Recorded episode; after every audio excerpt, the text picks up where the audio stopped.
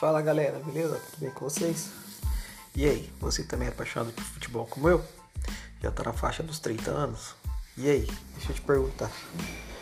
Que anos foi melhor? 1990, 2000 ou o futebol que vemos hoje?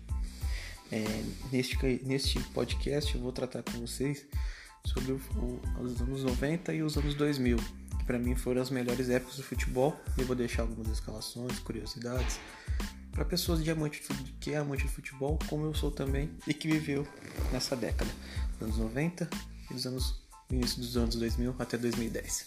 Beleza, galera?